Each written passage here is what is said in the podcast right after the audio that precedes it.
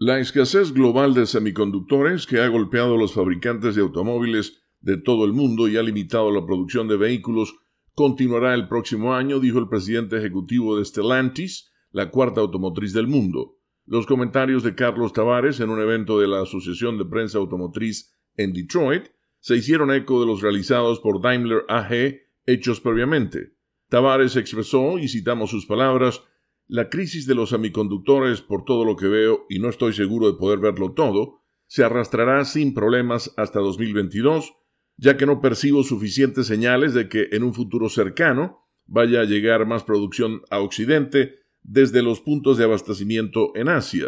Según la agencia Reuters, Stellantis está tomando decisiones para cambiar la variedad de chips que pretende usar, afirmó Tavares, agregando que la visibilidad en torno al sector no es muy buena. Tavares agregó que se necesitan unos 18 meses para rediseñar un vehículo a fin de que use un chip diferente debido a la sofisticada tecnología que involucra. La escasez mundial de chips se produce en un momento en que la demanda de autos se ha disparado durante la recuperación de la economía mundial como consecuencia de la crisis del coronavirus, elevando los precios de los vehículos nuevos y usados. Algunos fabricantes de automóviles se han adaptado a la escasez de semiconductores, eliminando características de sus modelos, mientras que otros han construido vehículos sin los chips necesarios y luego los han tenido estacionados hasta poder terminar su ensamblaje. Con la nota económica desde Washington, Leonardo Bonet, Voz de América.